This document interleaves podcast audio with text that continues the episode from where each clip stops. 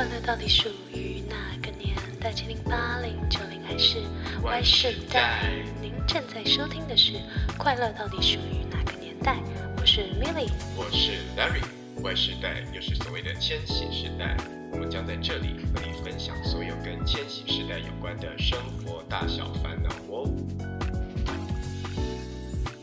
大家好，欢迎回到《快乐到底属于哪个年代》，我是 Milly。我是 Larry。好，我们今天要聊的主题是七月二十七号开始呢，这个呃疫情的警戒将从三级下降成二级。那餐厅会不会逐步开放内用呢？以及过去两个月以来，你最怀念的一些聚餐的餐厅的精选。然后我们会再讲到一些有什么样子的科技跟优惠，可以让你在聚餐的时候。嗯，更加的开心，然后有更多的优惠，让你跟朋友相聚的时候更加的欢乐。Larry，你有什么要分享的？因为我们现在录制的其实是七月七月二十四号，我们今天是七月二十四号。那对，目前我们听起来好像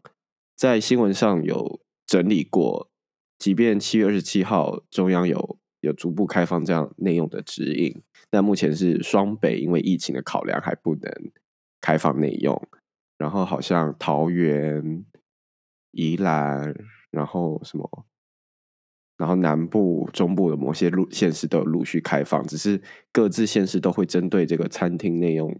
的，不管是梅花座啊，或者是餐厅的这种餐的方式，是合菜还是个人餐等等，都有不一样的限制。那看起来，身为双北的我们都是。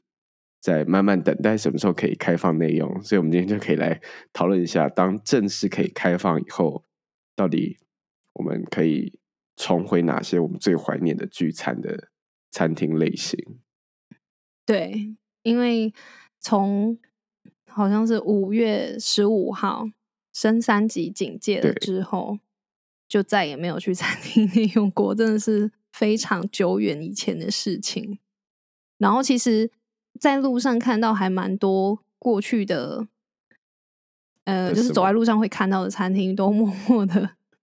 倒了贴上那个出租，或者是真的假的？但我我好像我的爱店还好，可是饮料店好像倒了不少，因为我有看有 PTT 上面的那个文，然后就是有拍那个公馆商圈，公馆商圈，you know，就是有一大一大就是陈山顶那附近，不是很多饮料店吗？陈山顶很久以前就倒啦，他大概回来了？没有没有，他后来又倒了。嗯，他是他好像又倒了，又说是是什么夫妻之间的问题还是什么的，然后又有蟑螂等等，就是原因扑朔迷离。就是有人有人说是因为看到蟑螂，然后好像有在网络上发酵，这个我不知道，不知道是不是真实资讯哦，只是我凭印象，所以听到可能要再查证一下。就是就是因为就是因为好像有蟑螂等等，然后在网络上发酵，所以陈三鼎就顺势先歇业。但有人又是说，哦，其实是因为夫妻之间有些问题，所以有一些在经营上的困难。所以，但我记得，我记得我之前前几个礼拜有去公馆商圈外带餐回家吃的时候，依稀印象陈三鼎好像有还是没有啊？不知道，不确定，因为我也是看到。嗯，好像八卦版的文，所以我也不知道他们那个资讯是否正确。但反正确实，确实就是有蛮多餐厅因为疫情的关系，因为不能内用，对于某些特定类型的餐厅其实蛮伤的。比如说是火锅店，我觉得火锅店超伤。火锅店真的就是要在餐厅吃，诶，你外带回来的话，那何必要去那种比较好一点的 shop shop，就直接点。点小火锅啊，或者什么三妈臭臭锅回家吃就好了，真的是不用去高级的火锅店吃火，就是外带火锅回家就没有那种感觉了。对，而且通常会去吃火锅店，就是应该都是聚餐居多嘛，就是三五好友一起，然后因为火锅它就是有一种团圆的感觉嘛，所以就是大家可以一起丢那个料啊。哦，所以你你讲的是就是大家一大锅，大家一起丢同一锅的。那种对，就是那种大的那种鸳鸯锅，不是不是。哎，我讲个人的 shop shop 会不会听起来很老派啊？就是很老派的人在讲日式的算算锅的讲法。但我想说，哦，那可能是你个人的风格。不然不然，一般人怎么称呼那些 shop shop？什么东西？就是涮涮锅啊，就是日式涮涮涮涮锅吗？对，涮涮锅。OK，对，whatever，whatever。反正现在的话，双北就是没有开放内用嘛，所以对，因为因为我跟 Larry 都是台北人，所以对我们两个来说，就是有降级等于没有降级，因为 还是没有办法去餐厅聚餐。然后，然后我跟 Larry 就是上哎上礼拜在聊这礼拜要录制的主题的时候，就是想说啊，真的很久没有没有聚餐了，然后有很多想吃的东西，就想说可以跟大家分享一些。嗯，怀念的聚餐的地点。然后针对这个主题啊，我其实，在社群平台上有做一个小小的一个投票调查，就是针对大家比较常会去的餐厅类型来选择，说如果解封后可以内用了，大家想去哪一种的餐厅类型进行聚餐，那大家都可以多选。然后这边我调查出来的。最多的是火锅跟餐酒馆呢，大概参与投票的人有百分之五十都会想要去这两种餐厅类型，那还有另外四成五的人会想要选择居酒屋，所以总而言之是大家闷坏了想喝酒吧？对，感觉是一些火锅店就是稍微中性一点，但是像餐酒馆跟居酒屋就是一定要喝酒啊，它的名字都有酒了。我觉得我不得不说就是。呃，我觉得我们大学生的阶段的确喝酒的人比较少，但我是一个就是已经开始喝酒的人。然后我在在去韩国交换的那段时间也喝很多，所以就会比起来说，哎，台湾的大学生好像不喝酒，但开始步入职场以后，其实是不是越越来越多人因为社会的这些压力跟烦恼，所以大家也开始懂得酒精的好美好好处，对，就会适当的放松一下。因为我自己好像也是大学的时候没有什么在喝酒，嗯，也不太会去什么居酒屋这种类型，去了可能也只是吃那个串烧，没有没有喝什么酒，对。然后但是开始工作之后，每次到那个 Friday night 的时候，一定要去喝一杯，就是 Friday night 很重要。哎，Friday night 真的是上班族的救赎，我觉得它就是一种。一种期待，就是跟周末的期待感是完全的，是互相互为，不知道用什么词讲哎，互为一种 symbol 吗？这会听起来太 gay 吧？什么意思啊？你要表达什么？就是就是就是那种周末的兴奋感，是因为周末可以享受，然后到 Friday night 可以喝酒，它同样也会一种兴奋感，它同样都是代表一种享受的。讯号吗？所以我觉得大家会蛮多人选择可以喝酒的餐厅，可能是想念那个 Friday night，跟朋友们相约在在那那些那些呃餐厅，然后喝一边喝着酒一边抱怨 工作跟老板还有很累的同事之类的那种美好的光景。因为现在真的很难呢。但现在 work from home。就是会觉得跟同事之间摩擦没有那么大，因为我有些朋友有有这样觉得。那我自己个人是因为才刚念完硕士，所以我可能之后才会体验到这种感觉，因为有点忘记以前工作那种感感受了。那你自己有觉得 work from home 会跟同事之间的相处有什么差吗？我觉得其实还好哎，但是确实 work from home 你比较。比较不会有那么多跟同事的互动，就是你可能如果是在办公室实体上班的话，除了公事以外，可能你们看到什么会站起来就聊天啊，或闲聊什么的。但是我反后的话，你总不会为了你看到一个什么东西，然后你就打电话过去吧？就是这样子也蛮打扰别人的。我自己是我自己的状况啊，我觉得我觉得确实好像互动性有变少，但是呃。很雷的人还是很雷啊，不会因为我然后你就觉得哎，这个人突然就变得很和蔼可亲，没有，就还是就是拍到顶，就是拍到。那你以前 Friday night 你都常去哪里进行一些酒精的摄取行为。你有什么 Friday night 哦，就是可能跟朋友去去酒吧、啊，嗯？现在酒嗯吧还是不能开，就是降级还是不能开，因为它不是餐餐厅。餐酒馆的可以吗？酒吧，我讲的是 bar，就是可是酒吧，你讲的酒吧那是八大行业的酒吧，那个是有陪侍的。我不知道是不是政哎府对于酒吧的定定义不一样，因为他的酒吧夸胡就是他会讲一个酒吧的定义，然后那个好像跟酒酒店或酒家不一样的是，因为酒吧好像是不提供吃的，但它还是有陪侍的服务，所以是有有做一些特别的服务才会有陪侍的，就是有陪侍，就有陪侍，就是会在旁边的那种。陪着喝酒，对。所以一般的 bar 已经可以开了哦，如果是一般的外县 bar，呃，不确定哎、我只是觉得那个定义定义定义应该是不一样嘛，因为他是说八大行业不开放啊。OK，反正我哎，我不知道，反正对于我们这些双北的人，就暂时还是不会需要烦恼它的定义到底是怎么样，因为反正都不能去。反正都不能去，对，就是去 bar 吧，然后不然就是去一般的那种聚餐的餐厅吃饭，其实也没有什么特别的欸、因为通常通常现在大家可能同同嗯朋友平均下班时间可能都嗯。七点半、嗯嗯，八点这种时间，然后我觉得现在现在可能年纪大了，就是虽然是 Friday night，可是也不会想要玩太晚。我自己啊，就是差不多我就会回家了。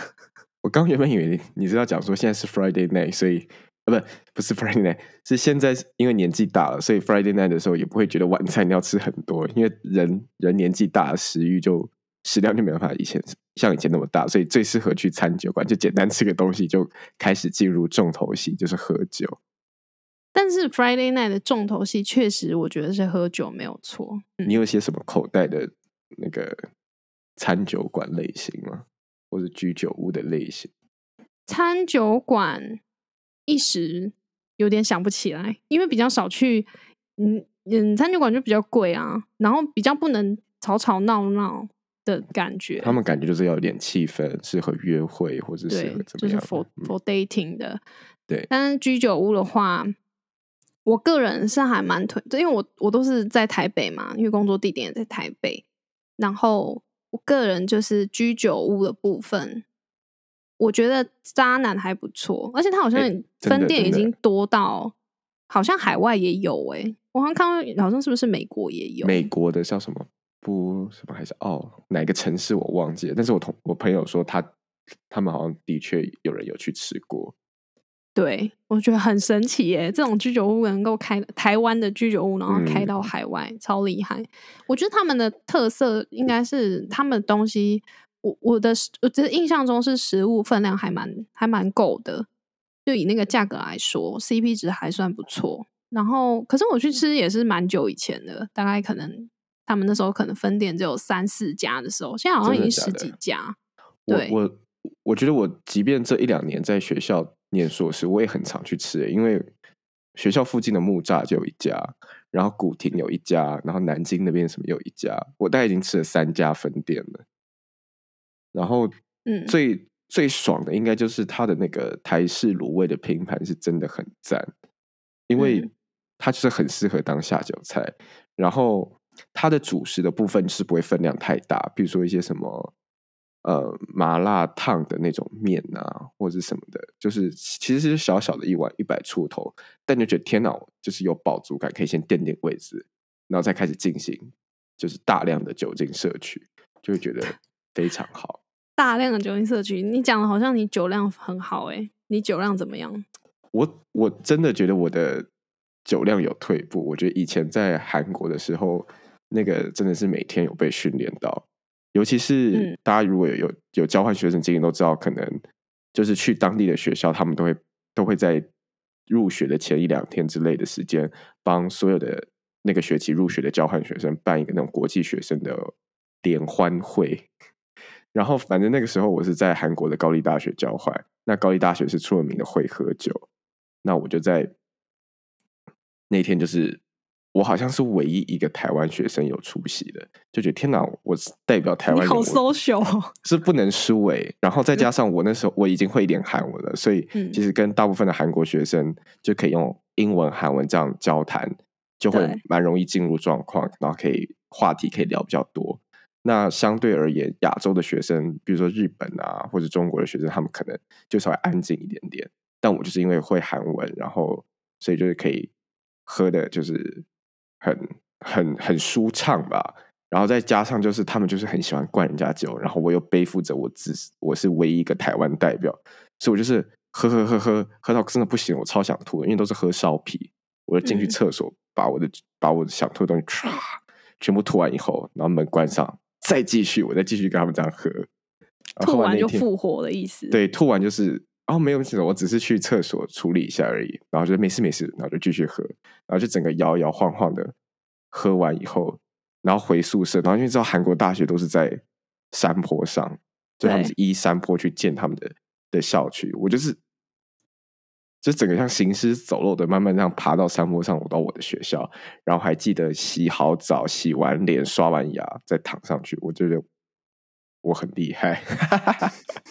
所以你有被韩国人称赞说：“哎、你的酒量很不错吗我觉得我会不会带给他们就是一些错误的印象，就是他们开始会觉得台湾人其实也算会喝酒。”但殊不知你是去去那个厕所吐了一轮。真的，我现在现在我就觉得不行，可能跟年纪大有关，再加上尤其是这几个月都没有再喝酒的话，我觉得酒量就会退步很多。可能一小瓶的什么酒就喝完就觉得、啊、有感觉了，但好处就是省钱嘛，就一下就达到微醺的效果。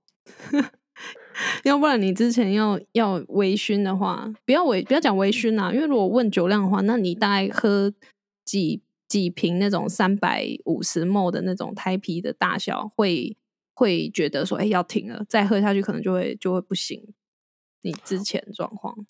因为我觉得我不喜欢喝啤酒，是因为我我不喜欢那个气太多。嗯，因为啤酒有气。但如果是在以我们讲的是那个小玻璃瓶装那种烧酒的话，应该巅峰时期三四瓶以上都是还是可以继续继续 social 的，是是不成问题的。哎、烧酒我很不行哎、因为我那时候我记得我大学的时候去第一次去韩国玩的时候是嗯去首尔，然后嗯那时候、那时候是不太会喝酒的，现在也没有到很会喝，但是那时候是真的酒量很差。然后呢，那时候就去吃一间忘记什么什么什么店，反正他就是我们那时候就是韩国的烧酒很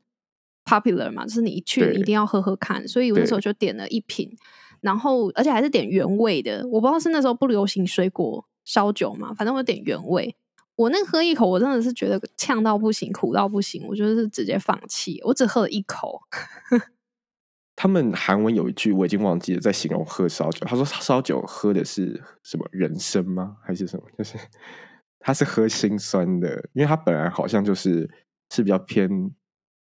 呃，就是不是那么品质那么好的酒精啦，所以他就是给早期可能是比较劳工阶级的人喝的，所以当然就是他们算是价格比较便宜，然后所以味道啊或者是整个感受度就不会像他们的玛格丽酒或者是大家喝的红酒、白酒那样来的好。然后，但是久而久之，现在就变成他们的一个习惯嘛，吃很多东西都要配烧酒。嗯嗯，吃那个哦，没有吃炸鸡是配啤酒，对不对？他们吃炸鸡是配对，炸鸡是配啤酒，然后吃那个那种吃煎饼是配玛格丽，嗯，然后剩下的会配烧酒。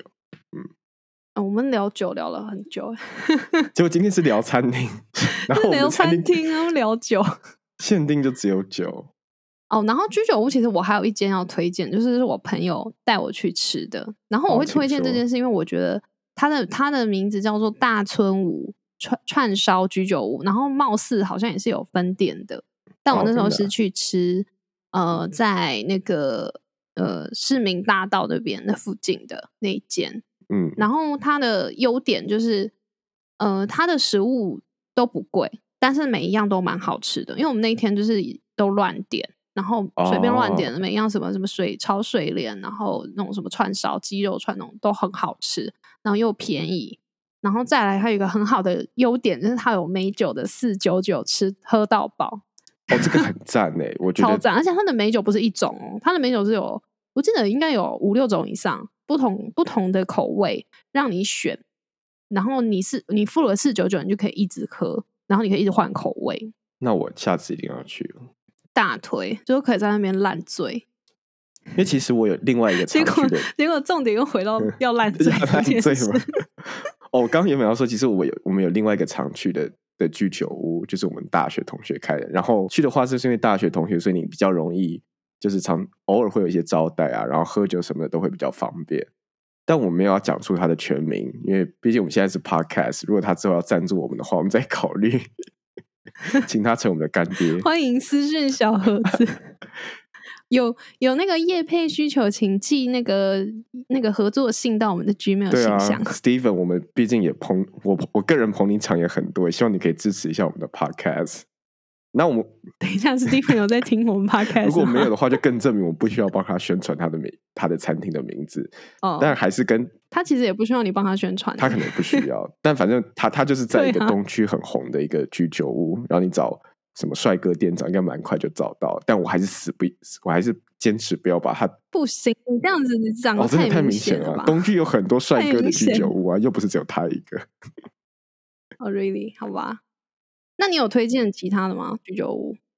还是餐酒馆？因为我刚刚都没有推荐餐酒馆，或许你可以推荐。我想到火锅，因为毕竟火锅才是真正最适合这个餐厅的主题。但既然我们都没有聊到火锅，OK，那你推荐我觉得火锅有一个叫做初中小路，它在市政府附近。那它的价位是有点高啦，它大概就是七百、八百、九百，是属于这样的单价左右。然后它一个就是一个套餐，它所有大家就是印象中火锅会有的火锅料盘呐、肉盘呐、然后可能会有一些主食以外，它还有前菜、饮料跟甜点。然后它是走蛮精致类型的，然后它不是那种会让你觉得吃不饱的，就是七八七百到九百块这个价位，虽然比一般的火锅贵，但是你是会吃的很饱，然后甚至会有有些人会觉得有点微撑的。所以我个人是觉得就是气氛很好，东西好吃，然后如果你是要想要有一个特别庆祝节日的这样的一个需求的话，我觉得它是可以考虑。而且我还有朋友说，他觉得跟吃起来的感觉跟橘色差不多，但是他有自嘲说，就是我们这种不是那么挑剔的嘴巴的话，就是可能会吃不出这两个差别，但他觉得感受已经差不多了。但你你有吃过橘色吗？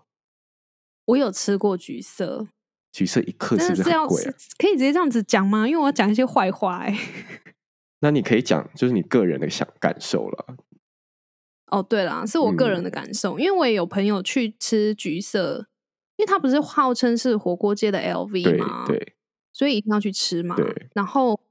呃，上就是我也就吃过一次，然后它的餐呃套餐的价格大概就是好像一个人要三三千多吧印象中两三千忘记了，反正不便宜，就是那个价格可以去吃什么那个价格可以买一个我新的麦克风。有，大家有没有觉得 Larry 的音质就是比起试播，哎，比起第一集，诶试播集比起试播集，试播嗯集、因为来的好很多。我们现在是第二集嘛，我第一集开始就已经换新的麦克风了。对，还是自己有先投资一下。Larry 很怕会被会被公公然的批评说你的音质怎么那么差，就很紧张的马上买了麦克风。毕竟我一直以来都是靠靠声音，我不是靠长相，我是靠声音啊，所以我的 声音你什么有靠声音？就至少至少要展现我的优点，就是也要有好的一个录音设备。哎，对了，那你你说你的橘色，你吃一克那三千多，你最后你的感想是什么？因为我那时候就还想说，我看那个，因为我我去定位之前，我都会先看它的 Google 的评价。其实我觉得 Google 评价算是蛮准的，嗯，然后他应该有四颗星以上嗯啊。然后我跟时看的时候，就看到很多人都是很夸奖啊，就说什么气氛很好啊。然后因为他他是有一点，呃，即使你是两个人去吃，它也是给你一个像小包厢的空间。所以是还蛮适合约会的，然后气氛啊什么的也都还蛮不错，然后装潢啊也很好，餐具什么通通都很精致。可是我觉得回归到食物的本身的话，我我会觉得以这个价格，可能我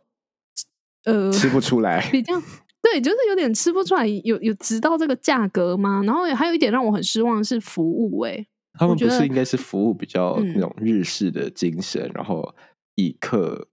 为尊吗？这种很很服务业很很 nice 的这种，就是他们没有不 nice，也不是服务态度不好，只是因为我那时候看评论的时候，我是以为很多人都说会帮你煮肉什么的，会帮你煮那些材料，然后就放在你的盘子上面，让你就直接享用。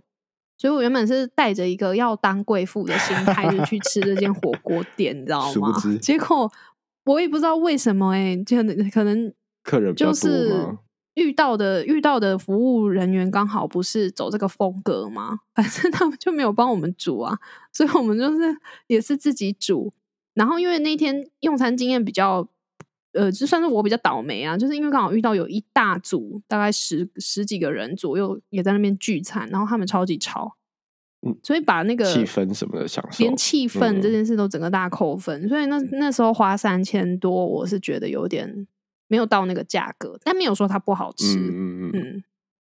好吧，所以如果你推荐的那一间有差不多的品质的话，我会觉得那 去下次试试看好了。而且我自己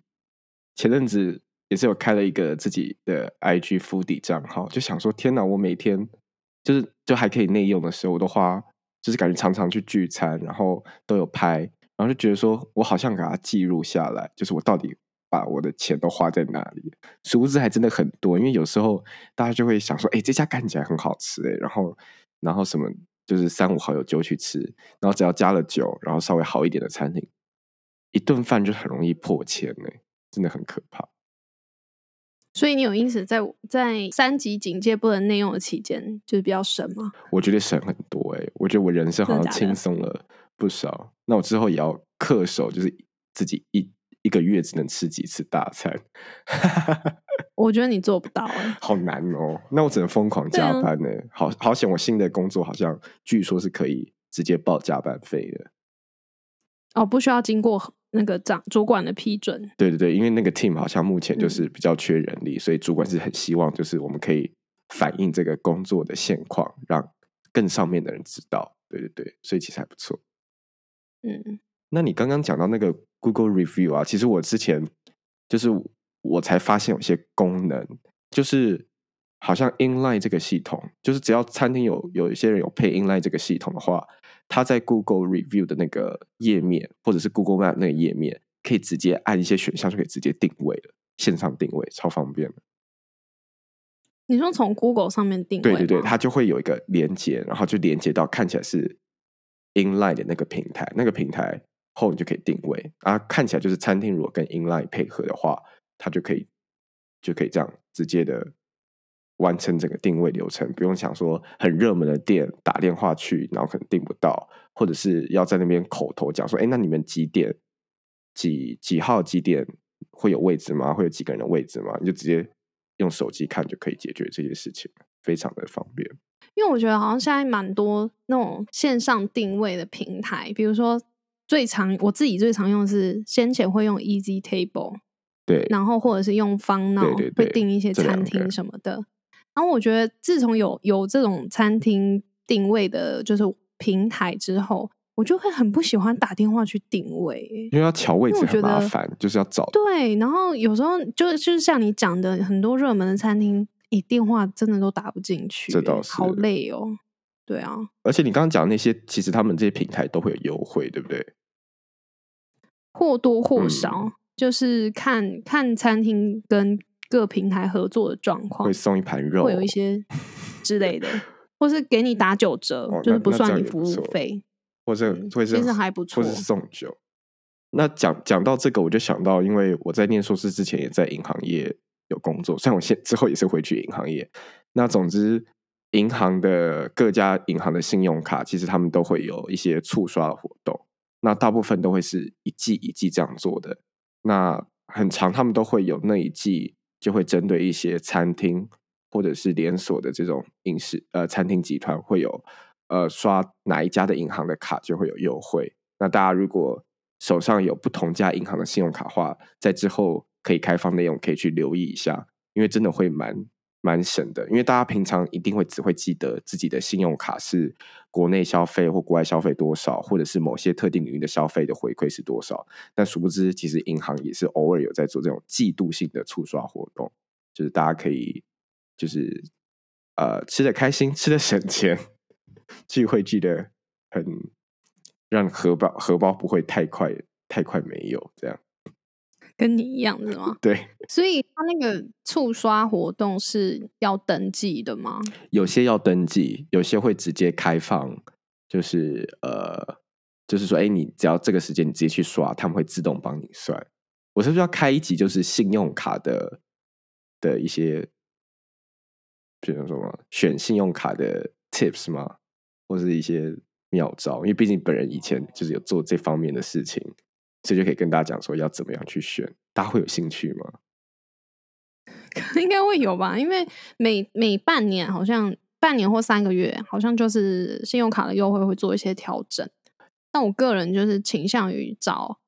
我每次要要找说，哎，现在好像有就是手上的卡有点优惠有点差，想要换的卡的时候，我的搜寻的关键字都是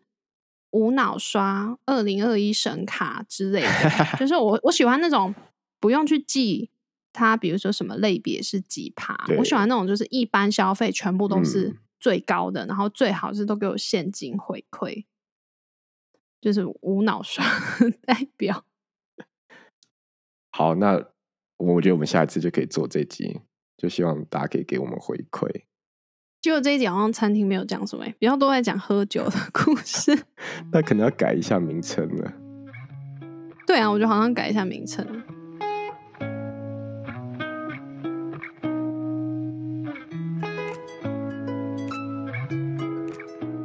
虽然我们今天主题是要讲那个餐厅，但结果好像花了蛮多时间在聊想要喝酒的心情。但是其实现在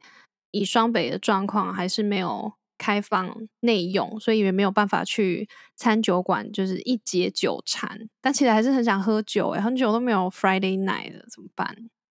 哎，但其实换个角度想，在家喝也是可以喝酒，而且还会蛮省钱的。然后前阵子就是因为三级警戒，所以我就一直想要找，就是在全联啊，或者在哪些卖场上有一些不错的酒，其实可以喝。就网络上有人说有些酒其实还不错喝，而且蛮便宜的。